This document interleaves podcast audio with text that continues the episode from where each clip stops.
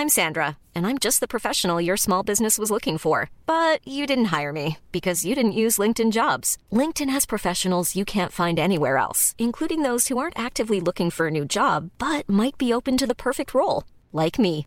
In a given month, over 70% of LinkedIn users don't visit other leading job sites. So if you're not looking on LinkedIn, you'll miss out on great candidates like Sandra. Start hiring professionals like a professional. Post your free job on linkedin.com/people today.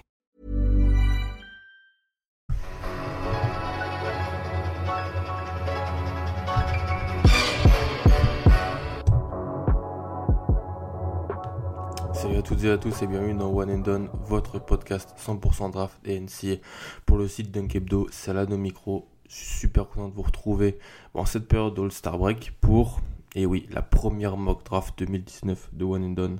Je suis sûr que vous, que vous l'attendiez tous, euh, bien entendu. En fait, je pense qu'il est temps de faire une mock draft et pour plusieurs raisons. Déjà, on a passé la trade deadline. On a une pause en NBA avec le All-Star Break qui permet d'avoir un classement pour la loterie qui change pas toutes les nuits, donc ça aide. On a un petit peu une petite pause, donc c'est un peu le moment de faire. euh, C'était un moment intéressant pour faire une première mock draft, je trouve, parce que voilà, on est, on est, on a bien avancé dans la saison NBA, on a bien avancé dans la saison NCA, on est déjà bien dans la course au tanking, donc euh, je pense que c'était une, période euh, intéressante de coupure pour, faire cette première mock draft. Alors bien entendu, les les équipes qui vont être dans cette mock draft ne le seront pas en juin prochain et vice versa mais c'était intéressant de déjà projeter en fait ce qui pouvait déjà arriver, parler d'un peu un, peu de joueurs dont peut-être je parle moins. Et donc c'est extrêmement intéressant. Petite précision quand même sur la mock draft, donc je me suis basé sur les chances de loterie euh, au, vendredi 15 février pour faire le, classement. Il n'y aura pas de trade parce parce que voilà, il n'y a pas de trade. Je pense que c'est mieux de parler un petit peu des, des, prospects et, et de pas partir dans, dans tous les sens. Par contre, ce que je dirais, c'est qu'on est clairement, après quelques mois d'évaluation, le constat que je peux faire et que beaucoup de spécialistes font, c'est qu'on est dans une, cla- une classe de draft qui, qui paraît qui est plus faible que les années précédentes. Faut pas en fait être prisonnier du moment. Bien sûr, on a plein de joueurs qu'on aime, qu'on pense être de bons joueurs NBA, mais voilà, après trois mois et demi de compétition, on est sur une classe plutôt faible et il y aura sûrement des trades le jour J euh, car les équipes vont pas être fans de certains choix, de certains joueurs et de certains pics. Donc il y aura des trades qui, vont se mettre en place. Mais aujourd'hui, pas de trade. Et donc on va, euh, faire cette, dérouler cette, mock draft. Alors, le choix, l'ordre de, la draft, donc c'est, je vais m'intéresser juste à la loterie, donc les choix de 1 à 14. Comme ça serait trop long de faire euh, un premier tour entier. Et puis, euh, ça serait ouais ça, ça serait trop long ça serait pas extrêmement intéressant. Donc je vais m'intéresser de 1 à 14 donc les, les équipes qui seront euh, on the clock comme on dit. Donc on a Phoenix qui a le choix numéro 1 les Knicks de New York en 2 Cleveland en 3 les Bulls de Chicago en 4 Atlanta en 5 les Grizzlies de Memphis coucou Tom en 6 les Wizards de Washington en 7 les Pelicans en 8 les Hawks en- qui reviennent en 9 c'est le choix des Mavs on en reparlera. Le Magic en 10 Miami en 11, les Wolves de, de Timberwolves de Minnesota avec le choix numéro 12, les Lakers en 13 et les Celtics en 14 via les Sacramento Kings. Donc, les Suns sont le premier choix. Alors, les Suns sont le premier choix de cette mock draft de mi-février, mock draft 1.0 de One and Done et sans surprise, c'est Zion. C'est Zion Williamson que je mets aux, Suns de Phoenix tout simple, donc le joueur freshman de Duke, pas vraiment de débat ici. Pour moi, Zion, c'est le meilleur joueur de cette draft. C'est un joueur qui peut être un talent générationnel. Et c'est pas seulement le monstre physique et cette boule de muscle qui dunk qu'on met en avant sur les réseaux sociaux. C'est plus que ça. C'est un, un joueur qui a des capacités de playmaking, de création. C'est un choix qui est pas discutable en fait pour Phoenix. Une équipe qui chaque année on se dit que ça va aller mieux et en fait ça va pas. Euh, ils ont besoin, je pense, d'un joueur, d'un joueur qui apporte une culture nouvelle, d'un joueur qui apporte euh, de, la, joie dans la, salle, qui, redynamise un peu le marché. Et les Suns seraient très heureux de tomber sur Zion en juin, prochain et l'assembler avec leur corps de jeunes joueurs, Booker, Ayton, Josh Jackson, Michael Bridges, si on veut un petit peu aller plus loin. Bien sûr, Phoenix a besoin d'un meneur, c'est la, la chose principale, mais quand tu si en 2019, en juin 2019, et le, ou le de la loterie, en mai, il se retrouve avec le choix numéro 1, c'est Zion et c'est rien d'autre. C'est, le, le, ce qu'il faut se dire, c'est que là, Zion, il est, on contourne le besoin en prenant le talent. Donc c'est ce qui explique le, fait que si Phoenix a le choix numéro 1, ils iront sur, sur Zion Williamson. Et donc Zion Williamson a Phoenix avec le pick numéro 1. Le pick numéro 2, les Knicks. Alors déjà, on arrive là dans la zone des déçus de la loterie déjà, d'ores et déjà. Ces équipes qui auront tout fait d'ici avril pour avoir le, premier mais qui se retrouvent juste derrière. Donc les Knicks qui ont ici le, le choix numéro 2. Donc Zion est parti en numéro 1. Les Knicks doivent se mettre sur un autre joueur et ça va être RG Barrett, son coéquipier à Duke, le Canadien, euh, qui est aussi un, freshman de, grand talent. Donc les Knicks, on a quelques jeunes euh, dans l'effectif des Knicks, Dennis Smith Jr., Frank Nilikina, Kevin Knox, Mitchell Robinson ou même Alonso Trier si on veut un petit peu aller, aller plus loin. Mais à part ça, on n'a pas grand chose. Le roster, il devrait changer vraisemblablement avec la free agency. On parle beaucoup de la free agency des Knicks, superstars qui devraient arriver. Donc ce pic pour les Knicks, il peut servir à deux choses. Il peut servir à prendre un joueur, qui, un, grand talent, qui pourra se modeler dans le futur des Knicks avec leur, leur corps de jeunes joueurs et des superstars qui, qui, a, qui arriveraient cet été. C'est la, la, volonté du front office Knicks, la volonté des fans Knicks. Ou alors il pourrait servir à être échangé parce qu'un un pic de top 3, top 5, ça a beaucoup de valeur et donc les Knicks pourraient se dire qu'ils pourraient le qui pourrait changer ce choix pour aller chercher une superstar. Il pourrait se positionner sur Anthony Davis, on ne sait pas, il pourrait échanger pour un, autre très, très grand joueur de talent, je sais pas, Bradley Bill ou des joueurs comme ça. Et si les, Knicks n'ont pas le choix numéro 1 et la possibilité de prendre Zion, ils pourraient se dire que voilà, il y a, une différence entre Zion et le reste des joueurs de cette draft et que ce pic pourrait être un, moyen d'échange pour eux. Là, je vais pas faire d'échange, je vais leur faire prendre RG Barrett, qui derrière Zion, est pour moi le deuxième meilleur joueur de cette draft. Beaucoup sont critiques de pas mal de choses dans le jeu d'Hergé Barrett, sa sélection de tir, ses pourcentages de lancer France, pourcentage à 3 points, ses pertes de balles bêtes, fait qu'il force pas mal alors qu'il y a du talent à, côté, mais tout ça, ça ne doit pas faire oublier tout ce que fait de bien RG Barrett, c'est-à-dire beaucoup de choses, principalement le scoring, et là, et vraiment, c'est un joueur, c'est un, un, winner, RG Barrett, c'est un joueur de, un, qui apporte, qui apporte une vraie culture, une vraie, une vraie volonté de tuer sur un terrain, et donc c'est un choix logique. Si euh, on n'arrive pas à avoir Zion, et ben RG Barrett est un, très bon complément. Et puis il vient pas non plus euh, embêter les, jeunes d'Enix qui sont déjà sur, euh, dans l'effectif parce que c'est un joueur qui peut jouer plusieurs positions. Et donc c'est un joueur très moderne pour David Fisdale. Donc RG Barrett au en choix numéro 2. Choix numéro 3, les Cavs. Les Cavs qui ont le choix numéro 3 parce qu'ils ont réussi à battre les Knicks la semaine dernière dans un match exceptionnel qu'il fallait absolument perdre si on veut euh, avoir un, très bon choix de draft. Donc les Cavs qui, en fait, j'ai pas envie de dire la place du con parce que ça se dit pas du tout, mais c'est un peu celle des Cavs. Ici, si tout se goupille comme ça et que Cleveland se retrouve avec le troisième choix, il y a, il y a encore du temps pour perdre des matchs, mais toujours est-il que s'ils se retrouvent en troisième position, c'est un peu embêtant pour eux. Pour un effectif, ils ont un effectif extrêmement faible, les Cavs. On aurait aimé en fait les voir J'aurais aimé les voir avoir la possibilité de prendre Zion Williamson ou RG Barrett. Tellement en fait ces deux joueurs qui avaient un potentiel d'arriver d'être directement limite le meilleur joueur de l'effectif. C'est à voir avec la santé et le futur de Kevin Love. C'est ça dépend de ça. Mais les deux, joueurs donc Zion et Barrett sont déjà partis. Donc on va en fait se diriger bah, vers leur coéquipier. Top 3, top 3 Duke, c'est Cam Reddish, le joueur l'ailier, l'ailier shooter de, de Duke, aussi freshman. Le poste 3 des Cavs, les postes 3 des Cavs sous contrat l'an prochain, à l'heure où on se parle. Il n'y en a qu'un seul, c'est Cedi Osman. Ce poste est donc d'une énorme nécessité et Cam Reddish vient régler ce problème. On a beaucoup parlé de Cam Reddish depuis le début de l'année. On a parlé dans, beaucoup parlé dans le dernier épisode. C'est un super shooter, un joueur qui a un potentiel de playmaker balle en main euh, au, niveau supérieur et qui, je pense, aura plus de facilité à s'intégrer en NBA qu'en NCAA où il est aux côtés d'Hergé Barrett, Trey Jones et Ethan Williamson. Mais il a encore beaucoup de travail dans son jeu, son dribble notamment, ses choix offensifs et surtout son investissement. C'est quelque chose de très important chez, chez. C'est un joueur qui a, qui l'air très introverti, qui, a, se donne pas, qui a peur de, se donner à fond, même si là, franchement, le dernier mois de compétition qu'il fait, est extrêmement intéressant. Donc il n'aura pas, il aura pas Williamson, il aura pas Roger Barrett du côté des Cavs. Donc pas de possibilité de se cacher en quelque sorte et ça peut être très bénéfique pour lui. Donc voilà, euh, je mets Cam Reddish du côté de Cleveland avec le pick numéro 3. Donc 3 joueurs de Duke dans le top 3, c'est quand même extrêmement, extrêmement fort et impressionnant. On arrive au choix numéro 4 des Bulls de Chicago. Et pendant plein de, pendant plein de mois, j'avais mis des ailiers euh, aux Bulls dans les mock drafts que je faisais. Mais les Bulls viennent de trader pour autoporteur junior, ce qui était vraiment une nécessité parce que le poste 3, c'était un grand vide. C'était un grand vide résultat de choix de draft. Pas toujours perspicace. Denzel Valentine, Doug McDermott, même Chandler Hutchinson l'an passé. Et, de, signatures pas très intelligentes non plus. Jabari Parker, si on le prend comme un poste 3. Voilà. Tout ça, ça a été vraiment pas positif, mais avec Porter Junior, le poste 3, il est comblé pour quelques années à un niveau correct. Oui, c'est cher, mais c'est comblé.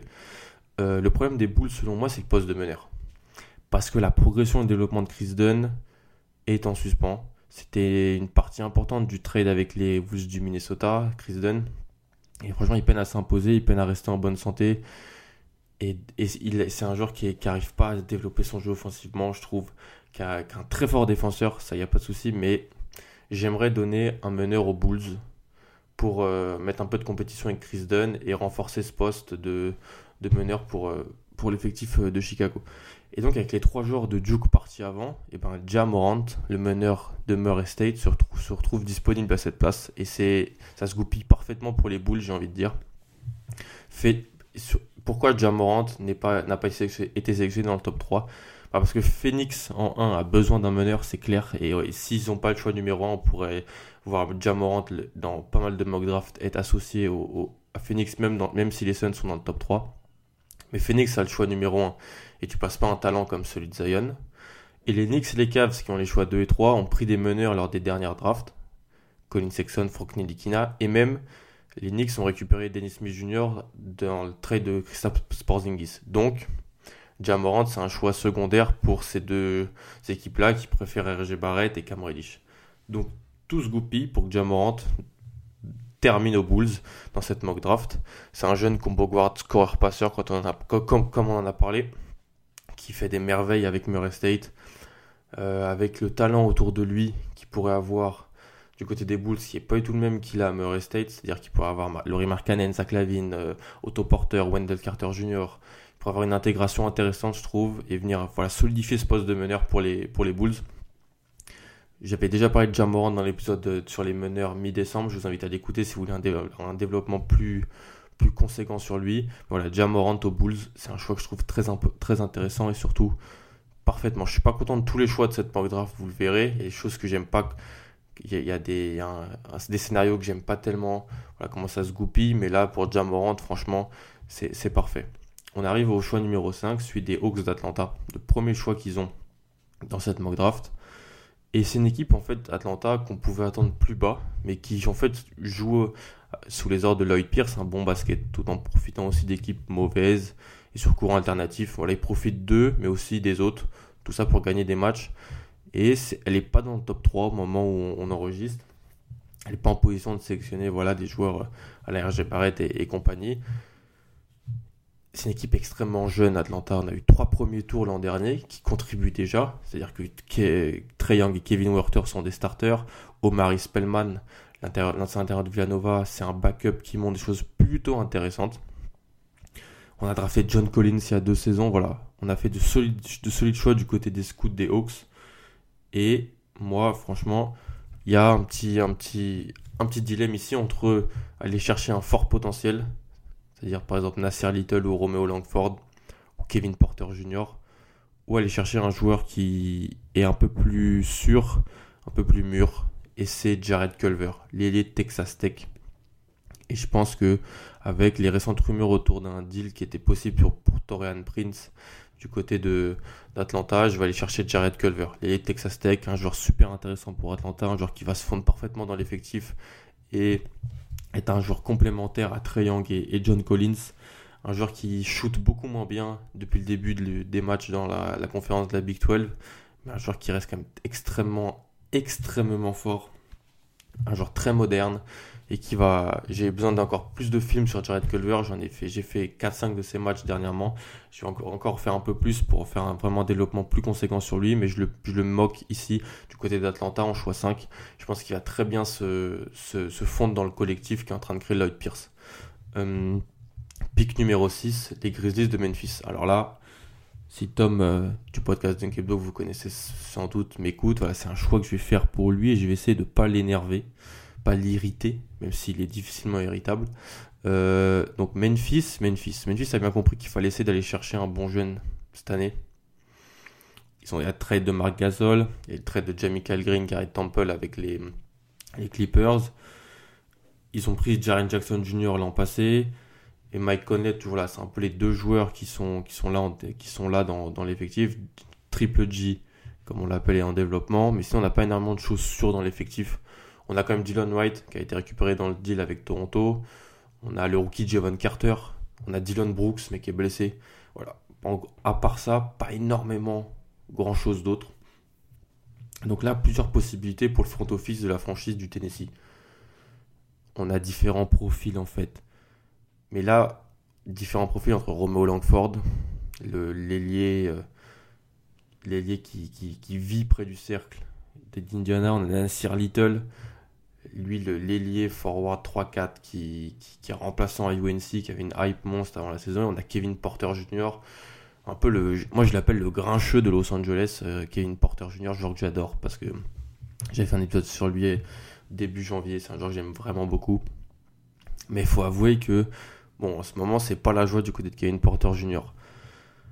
Mais, en fait, ici, avec Memphis en 6, je vais aller chercher le, le joueur au fort potentiel je vais aller chercher le joueur qui pourrait être le meilleur joueur de, ce que je pense. Et c'est, vraiment un choix. Je sais que je vais, je le changerai ici sûrement d'ici juin parce que ce joueur va baisser dans les, dans les mock drafts parce que son, ce problème de comportement et de jeu de blessure sont pas bons. Mais pour l'instant, mi-février, je tente le pari Kevin Porter Jr. du côté de Memphis. C'est peut-être le choix dont je suis le moins content dans cette mock draft, mais c'est un genre que j'aime énormément et que voilà, je vais moquer du côté de, de Memphis. Alors là, tous les fans des Grizzlies vont être là. Attends, il nous parle d'un joueur qui a un problème de comportement qui vient du USC et il nous le met à Memphis. Ça rappelle les pires heures euh, sombres au Mayo. Et voilà, je pense que c'est un choix dont je suis pas hyper content, mais je vais tenter le, pari pour Memphis de leur donner Kevin Porter Jr. Voilà, joueur en fait qui je vois tellement de flash avec Kevin Porter Jr. que derrière le top 5, les joueurs qui sont au-dessus de lui, je tente le pari. C'est un combo guard gaucher qui utilise euh, terriblement le, efficacement le step back. C'est un créateur ball en main, scoreur à multiples facettes. Je suis extrêmement risqué, je le dis, je l'assume. Mais voilà, j'ai vu des flashs de Kevin Porter Jr. qui me font dire voilà, je le prends au-dessus de Romo Langford, Nasser Little, DeAndre Hunter et compagnie. Donc voilà pick 6, le pick 6, pardon, non pas pick 6. Kevin Porter Jr. du côté des Grizzlies de Memphis, où on a vraiment, voilà, on tente quelque chose. Choix numéro 7, les Wizards de Washington. Marasme. Marasme des Wizards. Si je suis les Wizards, moi, j'ai pas envie de lâcher Bradley Bill. Tout le monde veut envoyer Bradley Bill ailleurs parce qu'ils aiment beaucoup Bradley Bill, mais moi, là, je me place dans la position du front office de Washington et je lâche pas Bradley Bill. J'attends le retour de John Wall. Je sais pas c'est quel John Wall qu'on aura sur le parquet. Mais voilà, j'avais envie d'aller sur le joueur le plus sûr de cette draft euh, pour Washington, c'est-à-dire DeAndre Hunter. Je pensais que ça pouvait être un très bon fit avec Bill. C'est un poste 4, 3, 4, 5 qui peut 3, 4 plus, qui peut défendre plusieurs positions, qui n'accapare pas le ballon, qui est très bon en switch. Ça paraît parfait en fait aux côtés de Wall et Bill du, du côté de Washington. Mais, mais, mais, mais on est dans le top 10. On doit aller vers le potentiel, vers les gens qui peuvent vraiment se, révéler. Et même si je suis pas du tout un grand fan de Romo Langford, Romo Langford est un talent qui, je pense, vaut le risque de contourner les problèmes de fit, surtout vu l'incertitude du futur des Wizards. Le futur de Bill est incertain, la santé de Wall est incertaine, donc Romo Langford, le freshman d'Indiana, est un, le choix que je fais ici pour les Wizards euh, avec le septième choix. Son manque de shoot m'effraie terriblement tu shootes à 20% à 3 points et t'es un ailier pour vivre en NBA, c'est extrêmement compliqué. Je pense, je pense qu'il sera une, énorme déception s'il travaille pas son tir comme un acharné. Mais ça a l'air d'être un travailleur. C'est un poste de 2-3 qui shoot, qui, qui, pardon, pas qui shoot, qui shoot, qui shoot mal, mais qui finit extrêmement bien proche du cercle. C'est un joueur qui, a des facilités pour pénétrer, qui a un jeu proche du cercle, un toucher extrêmement fort. Et voilà, euh, c'est un un joueur qui, qui, vaut le risque dans, un, dans une fin de top 10 et je donne Romo Langford du côté de Washington. Mais je le prends devant DeAndre Hunter, Nasser Little, non sans crainte à cause du tir, mais je fais ce choix-là. Il faut savoir pas, toujours écouter ses convictions et écouter un peu les sons de cloche qui sont ailleurs. Et Romo Langford est un joueur qui a une hype dans pas mal d'endroits, donc je le mets ici euh, du côté de Washington. Excusez-moi. Donc le choix numéro 8, c'est les Pélicans. Les Pélicans qui ont viré Deldems, qui sont dans la saga Anthony Davis. Ils vont repartir dans un nouveau cycle. Pas un cycle en cassant tout forcément, mais le cycle post-Anthony Davis. En fait, il faut voir ce pic comme une volonté d'aller chercher du talent et du potentiel. Voilà, moi. Euh, le poste 3-4 du, côté, du côté des Pélicans, bah, on a Solomon Hill qui va venir son contrat l'an prochain. On a potentiellement une volonté de, voir ce qu'on peut faire avec Stan Johnson qu'on a vient de récupérer. On a Etwan Moore qui dépanne parfois, mais à part ça, c'est très faible. Pas mal de postes 3 que j'aurais pu donner aux Pélicans sont partis. Cam Reddish, Jared Culver. Les combo guards sont aussi partis. Romo Langford. Oui, je, peux voir Romo Langford comme un combo guard. C'est un peu délicat, mais je le vois comme ça avec Kevin Porter Jr. Donc, je vais aller sur le meilleur talent disponible. Nasir Little. Il North Carolina. Nasir Little, avant la saison, il était vu comme un top 5. C'était le joueur numéro 1 État de Floride. il arrivait à UNC du côté avec une grosse hype. Et quasiment 4 mois plus tard, bah, il est remplaçant. Il joue pas beaucoup. Et il chute. Il chute là au 8 choix. Euh, donc c'est pas facile pour lui. Tout le monde paraît un peu fautif dans la, dans la situation. Roy Williams s'utilise pas vraiment à son poste. Il préfère Luke May en poste 4 et Cam Johnson poste 3. Donc euh, Nasser Little sort du banc. En plus, il joue pas non plus un poste qui lui est le mieux. Mais lui, en même temps, il a pas progressé dans pas mal de compartiments de son jeu. Bref, ça ne va pas. Ça va pas du côté du UNC. Ça ira sans doute mieux en, en NBA. Ça ira sans doute mieux du côté des Pélicans pour Nasser Little. Je le mets là car voilà, il a, il a ce potentiel de poste 3-4 dominant faut le développer. Et voilà, je pense que c'est un joueur qui peut faire du bien du côté des, des. Choix numéro 9. Je, je récapitulerai bien sûr à la fin hein, tous les, les, choix. Choix numéro 9. Le deuxième choix des Hawks Atlanta via Dallas. Euh, c'est le choix des Mavs. C'était le trade de Luca pour Luca Doncic l'an passé. Je pense qu'en fait Dallas va essayer maintenant de perdre des matchs d'ici mi-avril. Enfin, d'augmenter ses chances de récupérer ce a une protection. Donc les Mavs ont pas de, ont pas de raison d'aller pousser pour les playoffs. Et je pense que c'est mieux pour eux de récupérer un jeune joueur encore dans la loterie très prometteur pour le futur de la franchise autour de Doncic Porzingis. Donc euh, je m'attends à ce que Dallas récupère ce choix en perdant des matchs. Voilà. Pour le moment, c'est Atlanta qui a choix. Et donc on va moquer pour Atlanta. Après Jared Culver, donc les Texas Tech, je vais aller sur un autre joueur qui joue dans le Texas. C'est Jackson Hayes, l'intérieur de Texas. Et là, franchement, je suis super content de ce que j'arrive à faire pour les Hawks. Jackson Hayes, c'est le dernier intérieur de Texas euh, qui, va sortir de Texas en, freshman. Après Miles Turner, Jarrett Allen et Mobamba. C'est Jackson Hayes, il faut aller le voir parce que c'est le joueur qui monte dans tous les boards, dans toutes les émissions, tous les articles, toutes les mock drafts qui parlent de draft. Tout le monde parle de lui. Tout le monde rêve de Jackson Hayes. Et donc, c'est un joueur qui monte et que je vais voilà, faire, partir en neuf du côté d'Atlanta parce que il n'y a pas de poste 5 du côté d'Atlanta. C'est un poste 5, Jackson Hayes.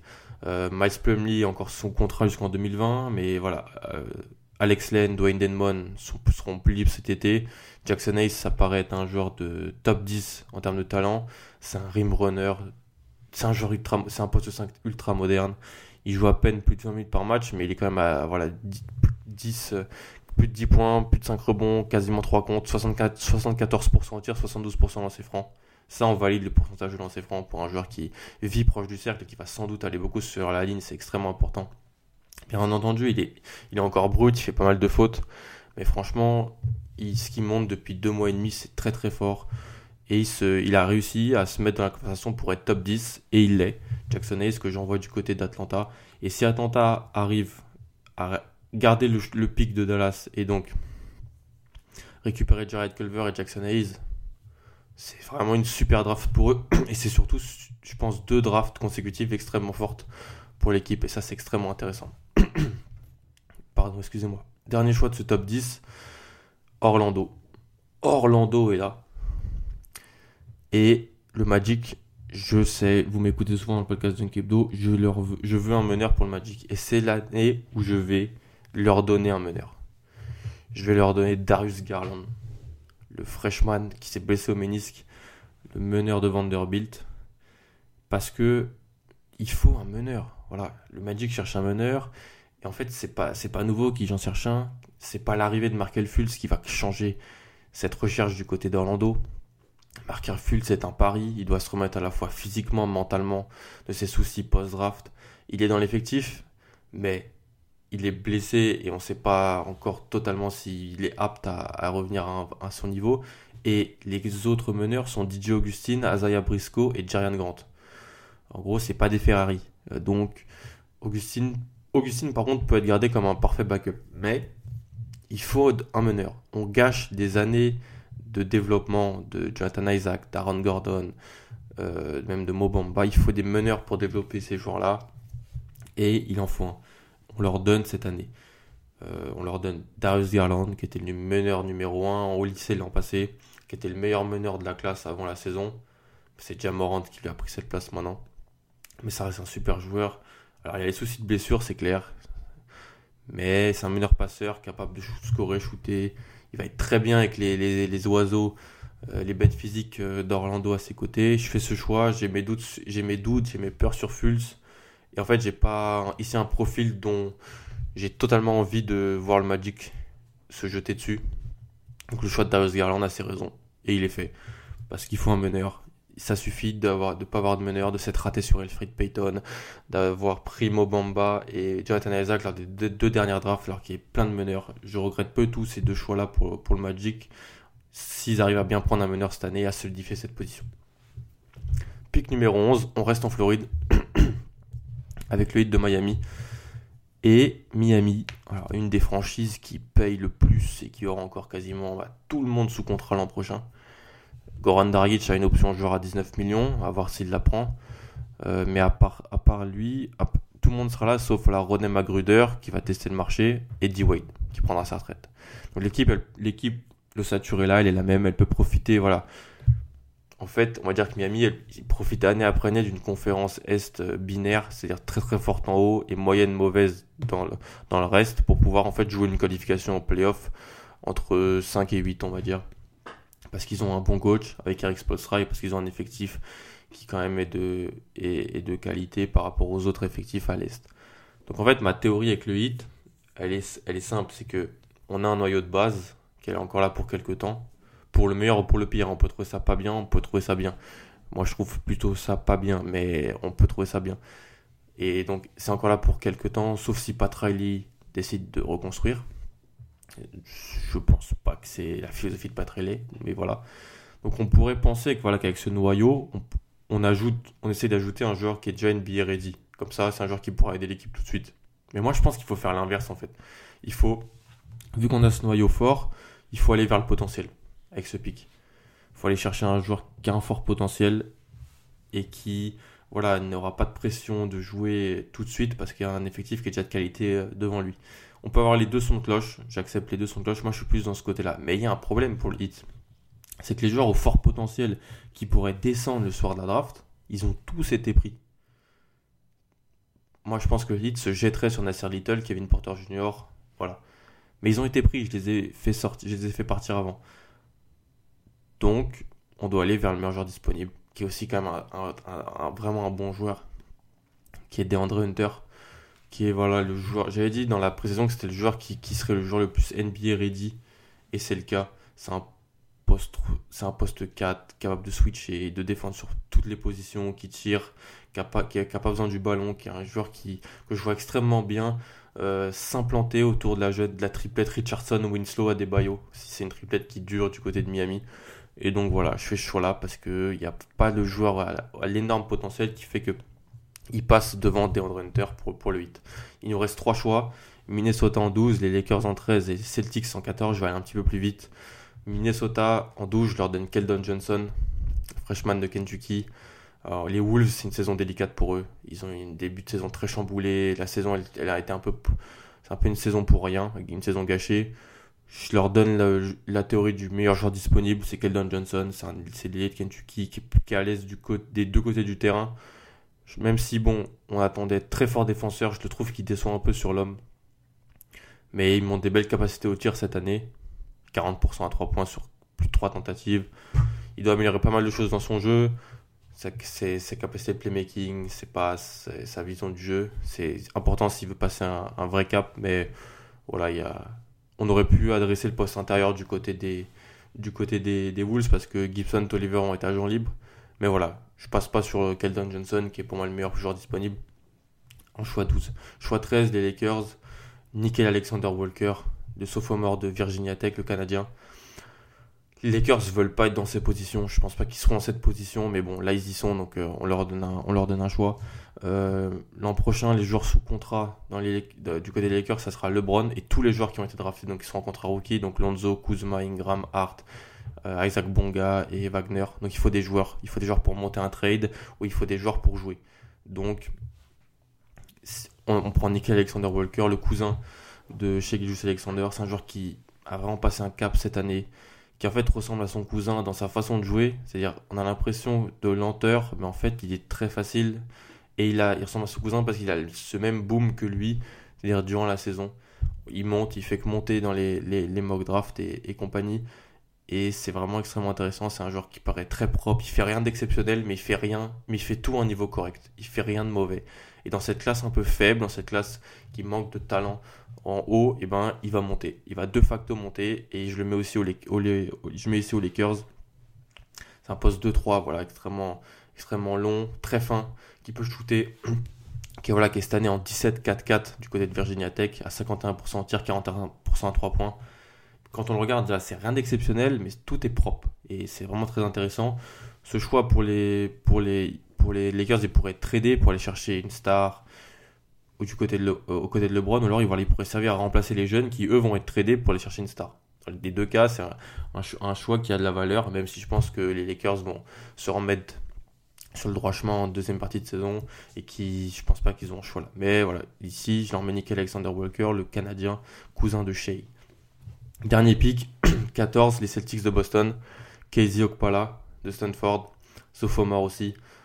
J'adore Casey Okpala. Euh, c'est un ailier moderne euh, qui a lui aussi, comme un peu Alexander Walker, qui monte, développer son tir cette année, qui a l'air extrêmement fort, qui a un joueur très moderne. Je pense que je vais faire un épisode sur lui dans, dans peu de temps, vraiment que sur lui. Parce que voilà, et si jamais les Celtics vont chercher un, un joueur, c'est qui est de Sacramento.